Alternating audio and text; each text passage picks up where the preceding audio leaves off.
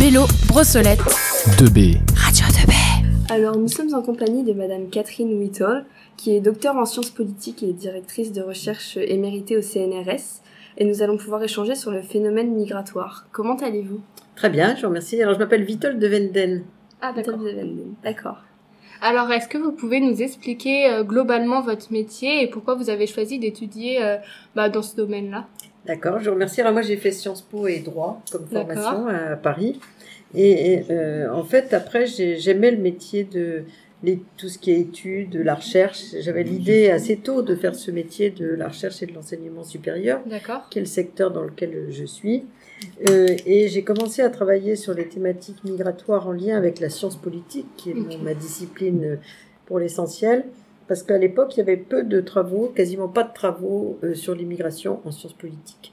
Et donc, euh, j'ai commencé à être chargée de travaux dirigés à la fac, par exemple, et puis j'avais accumulé des contrats de recherche et tout ça, et ensuite je suis entrée au CNRS sur cette thématique, donc les immigrés et la politique, c'était un sujet qui m'interpellait parce que moi-même je suis issue de l'immigration, comme indique euh, mon nom qui est un peu compliqué. Euh, les gens comprennent pas très bien pourquoi je m'appelle comme ça, qui est mon nom de, de jeune fille en fait. Euh, mon mari a un autre nom très français. Et en fait, parce que ma famille est issue d'une immigration de minorité de l'Empire russe. D'accord. Et en fait, ils sont venus à la fin du 19e siècle, au moment de la politique de russification des tsars, un peu pour les mêmes raisons que la politique russe aujourd'hui en Ukraine. Donc ça recommence, si j'ose dire. Euh, et non, c'était des minorités de culture allemande, protestante.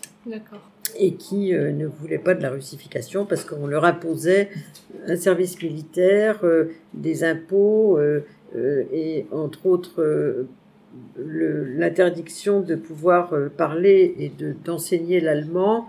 Euh, la religion était euh, aussi contrôlée parce que la Russie est pour l'essentiel orthodoxe.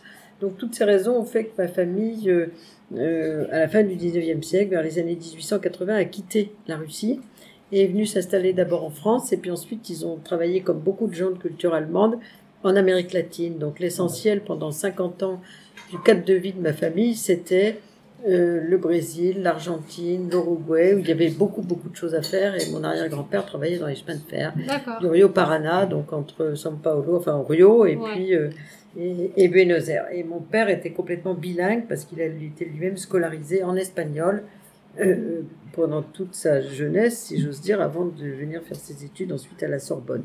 Donc c'est une histoire familiale qui était marquée par euh, tous les bouleversements de, de la fin du 19e siècle et du début du 20e siècle.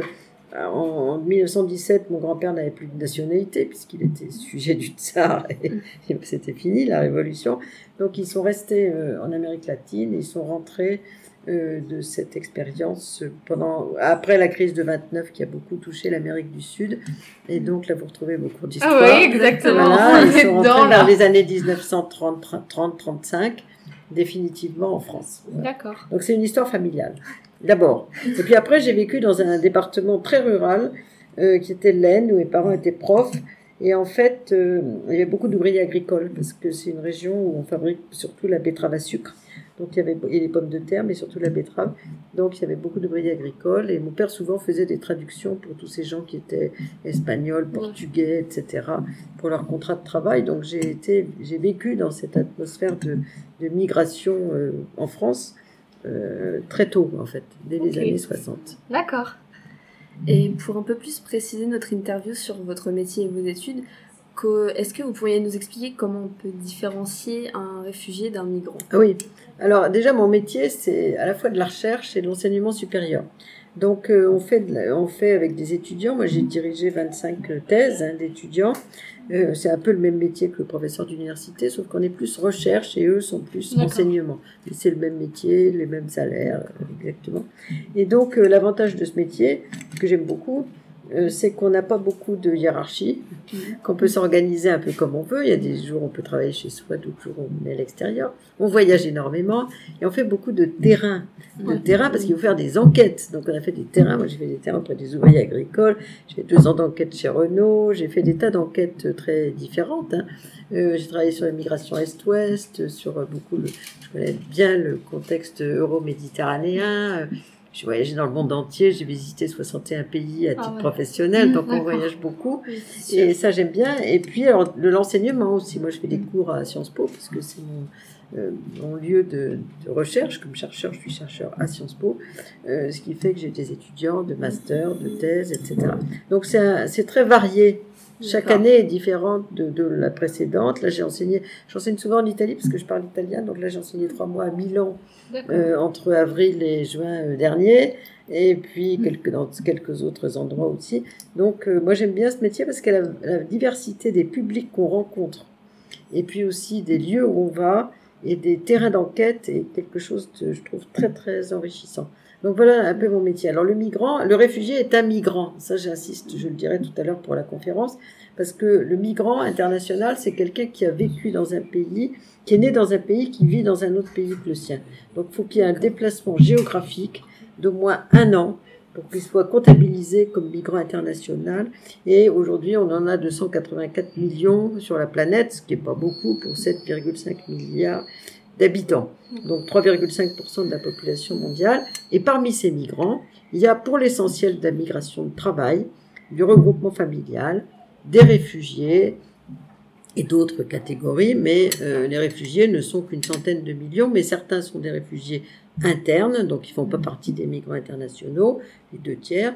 Ensuite, on a des gens qui sont demandeurs d'asile, donc ils n'ont pas encore le statut de réfugié, donc en fait, ils sont pas comptabilisés parmi les migrants internationaux parce qu'ils n'ont pas encore de statut, par exemple. Il y a des sans-papiers dans pas mal de pays, mais les migrants euh, statutaires, comptés, etc., euh, c'est 284 millions à l'échelle de la planète. Donc le réfugié est un migrant une catégorie parmi d'autres.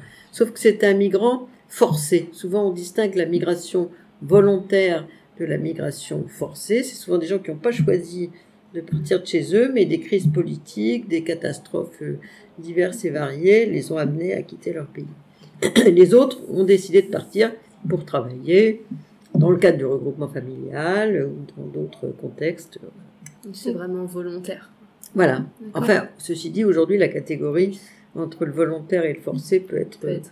assez discutable parce que y a, comme la migration de travail est fermée pour la plupart, bah, des gens euh, qui veulent travailler essayent de passer par le statut de réfugié, ce qui est assez difficile d'ailleurs aujourd'hui. D'accord. Et euh, est-ce que vous, avez, vous savez pardon, euh, environ combien de migrants euh, arrivent en France chaque année? Tout à fait, on a à peu près 250 000 entrées légales en France, qui sont pour l'essentiel du regroupement familial, de la migration de travail, des migrations de qualifiés aussi. Et à côté de ça, on a à peu près 80 millions de touristes. Ouais. On est à des records mondiaux, mais qui ne restent pas, donc ne Oui, sont pas bah oui. comptabilisés comme migrants. D'accord. Et euh, est-ce qu'avec la crise sanitaire de 2019, le nombre de migrants arrivant sur le territoire français a-t-il augmenté? Ah non, il a, il a plutôt d'abord diminué. On a eu un creux euh, en 2019-2020, puis aujourd'hui, on est revenu à l'étiage euh, habituel qui est autour de 250 000 personnes légales par an. À l'échelle européenne, c'est 1,9 million de migrants légaux en Europe, dans l'Union européenne par an. D'accord. Et tout à l'heure, vous parliez de, par exemple des crises politiques ou des choses comme ça. Quels sont les différents phénomènes qui peuvent euh, inciter à quitter les, mi- enfin, les migrants à quitter leur pays euh, Alors en fait, contrairement à ce qu'on croit, c'est pas la pauvreté, la très grande pauvreté, ni la faim. C'est souvent dans les enquêtes l'absence d'espoir. Il y a beaucoup de pays où il y a euh, beaucoup de jeunes. hein, dans le sud du monde, il y a beaucoup plus de jeunes que chez nous. Aujourd'hui, si vous passez dans la rue, vous, avez au- autant de chances de rencontrer des gens de plus que de moins de 41 ans. C'est ce qu'on appelle l'âge médian. Si vous allez au Maghreb, 25 ans, donc il y a autant de gens de plus que de moins de 25 ans. En Afrique subsaharienne, c'est 19 ans. Donc là, c'est des pays très très jeunes. Et beaucoup de ces jeunes euh, ne, trouvent pas de travail parce qu'il n'y a pas beaucoup de, travail dans certains pays, ou alors parce que euh, la rente économique a été euh, absorbée par les chefs d'État, etc. Donc en fait, le vrai problème du Sud, c'est le chômage. Ce qui fait que, sauf au- dans le Golfe, qui est la troisième destination migratoire au monde, donc certains vont aller travailler dans le Golfe, vont travailler dans, parfois dans d'autres pays plus riches, l'Algérie, la Libye, il y a du gaz, du pétrole, donc ça peut attirer un certain nombre de gens, mais dans beaucoup de pays, on va du sud au sud et le pays voisin, il n'est pas tellement plus riche que celui qu'on a quitté. Donc d'abord, l'absence de travail et d'espoir pour les jeunes, ça c'est très très important, c'est le plus important. Deuxième problème, c'est les crises et les conflits. On a eu une série de crises et de conflits euh, très importants ces derniers temps qui ont provoqué des millions de réfugiés. Hein. Je connais quelques chiffres. L'Ukraine, 10 millions de gens ont quitté leur pays, 10 millions quand même, hein, sur un pays de 44 millions d'habitants. L'Afghanistan, qui a 22 millions d'habitants, 6,5 millions ont quitté l'Afghanistan. Le Venezuela, 4,5 millions ont quitté le Venezuela. 4 millions ont quitté l'Irak. Euh, donc tout ça, c'est des chiffres euh, énormes, si j'ose dire. La Syrie, 6,5 millions de Syriens ont quitté la Syrie, et c'est le tiers de la population. Donc les crises et les conflits, c'est un rôle, sans parler de la Somalie, qui, qui est en guerre depuis euh, presque 15 ans, etc. Donc il y a des pays, l'Érythrée, etc. Donc tous ces pays, le Yémen aujourd'hui, donc tous ces pays sont en crise permanente, ce qui fait que les gens qui veulent un peu de sécurité, euh, bah, se disent euh, j'ai rien à faire là. Hein. Euh, donc ça c'est un deuxième facteur très important. Puis après il y a donc bah, le fait qu'il y a plus d'opportunités dans la migration que si on reste chez soi. Une étude qui avait été faite par l'université Harvard montrait que celui qui quitte son pays en moyenne euh, il va euh, gagner sept fois plus que s'il reste dans son pays. Alors, ça ne sera peut-être pas tout, tout de suite, parce qu'il faut qu'il se fasse régulariser, mais en moyenne, sept fois plus. Donc, vous voyez, bah euh, voilà, l'intérêt quand même de partir. Et puis euh, également bah, d'autres raisons plus euh, sociologiques, le, la situation des femmes par exemple dans un certain nombre de cas, euh, le fait de se retrouver plus ou moins abandonné par sa famille, donc notamment lors des crises et des conflits, les fameux mineurs isolés, etc. Tous ces pays, l'environnement, l'environnement, le réchauffement climatique crée aussi, on a à peu près 50 millions de déplacés environnementaux. Les deux tiers sont dans leur propre pays, mais les autres ont pris la frontière et sont partis ailleurs. Donc c'est un, facteur qui va croître dans la, suite. D'accord. Et euh, quelles peuvent être les obligations pour euh, les migrants ou les réfugiés quand ils arrivent dans un pays? Ils peuvent, ils peuvent faire face à des obligations euh... Ah, surtout, le problème, c'est d'obtenir un statut. Le vrai problème de beaucoup de migrants, euh, c'est de déjà avoir un, statut, un statut de réfugié, par exemple. C'est difficile d'avoir le statut de réfugié. Aujourd'hui, on a une acceptation de à peine 40%. Donc ça veut dire que 60% vont se retrouver exclus de la possibilité d'avoir un statut de réfugié. Donc euh, euh, l'obligation de... Bah, pour prouver qu'on mérite le statut de réfugié, il faut montrer qu'on a été persécuté ou qu'on a une crainte fondée de persécution dans son propre pays. Il faut pouvoir donner des éléments précis, très précis sur la région d'où on vient, les, euh, montrer des preuves d'avoir été emprisonné, etc. Ce qui fait qu'il y a des tas de gens qui, même dans un, une situation difficile, n'arrivent pas à prouver qu'ils ont été persécutés. Donc ça, c'est une très grande difficulté. Euh, et puis euh, après les obligations, après ils ont, si ils ont la chance d'avoir le statut de réfugié, ben, ils vont avoir un titre de séjour de 10 ans, renouvelable, euh, une carte de séjour, et là ils peuvent travailler, accéder aux droits sociaux, etc. Faire venir leur famille, etc. parce que justement, j'allais vous poser quand ils ont le statut, ce que ça leur permette. Ben, tous les droits de, de quelqu'un qui est un résident permanent, étranger. Et est-ce que les États en général mettent en avant des préoccupations de sécurité vis-à-vis de ceux qui pénètrent sur un territoire? Par exemple, y a-t-il des droits internationaux qui les protègent? Alors, euh, le problème s'est posé notamment dans, dans la crise euh, syrienne, parce qu'il y avait beaucoup de gens qui venaient de Syrie, d'Irak, d'Afghanistan, des pays où il y a quand même pas mal de, de terrorisme, même si pendant l'arrivée des Syriens en 2015, il n'y en a que trois qui, ont, qui sont arrivés avec euh, les réfugiés, mais qui étaient des terroristes qui ont commis des crimes très graves.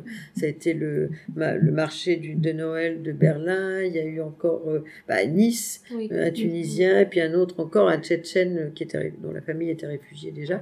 Mais dans l'ensemble, il n'y a pas beaucoup de réfugiés. Sur un million deux d'arrivées, trois. Donc le terrorisme qui a été mis en avant, euh, c'est pas un argument, si je veux dire. L'argument, c'est la crainte sécuritaire euh, de l'opinion publique à travers les sondages et les partis d'extrême droite. Mais pour le reste, euh, c'est pas un argument pour arrêter un million deux de personnes qui voulaient venir en Europe. Donc, euh, le terrorisme avait bon dos, si j'ose dire, même si c'est dramatique ce qui se passe chaque fois qu'il y a des, des événements terroristes. Euh, et pour les autres, bah, c'était le, le pilonnage de, de leur euh, ville, Alep, toutes ces villes sont des villes martyrs, hein, de même qu'aujourd'hui euh, l'Ukraine. D'accord. Qu'on peut plus vivre chez soi, il y a des bombes tous Ouais, les oui. jours, etc. D'accord. Et est-ce que euh, l'immigration, elle a, enfin, ça a un impact sur le marché du travail en France? Bah, surtout aujourd'hui, on est dans un contexte européen, pas seulement national, où on manque de main-d'œuvre. hein. On le voit tous les jours. Oui, hein. Ouais, et donc, euh, euh, logiquement, on devrait euh, rouvrir l'immigration de travail dans les secteurs où on en a besoin. Parce qu'aujourd'hui, moi, j'ai discuté, par exemple, récemment, puisqu'on est à l'automne, avec des gens qui font des vendanges, Oui. ils trouvent plus personne. Parce qu'avant, les étudiants faisaient les vendanges. Maintenant, il faut avoir un super CV, montrant qu'on a fait des choses qui correspondent euh, depuis toujours au profil professionnel qu'on s'est fixé, si possible à l'étranger.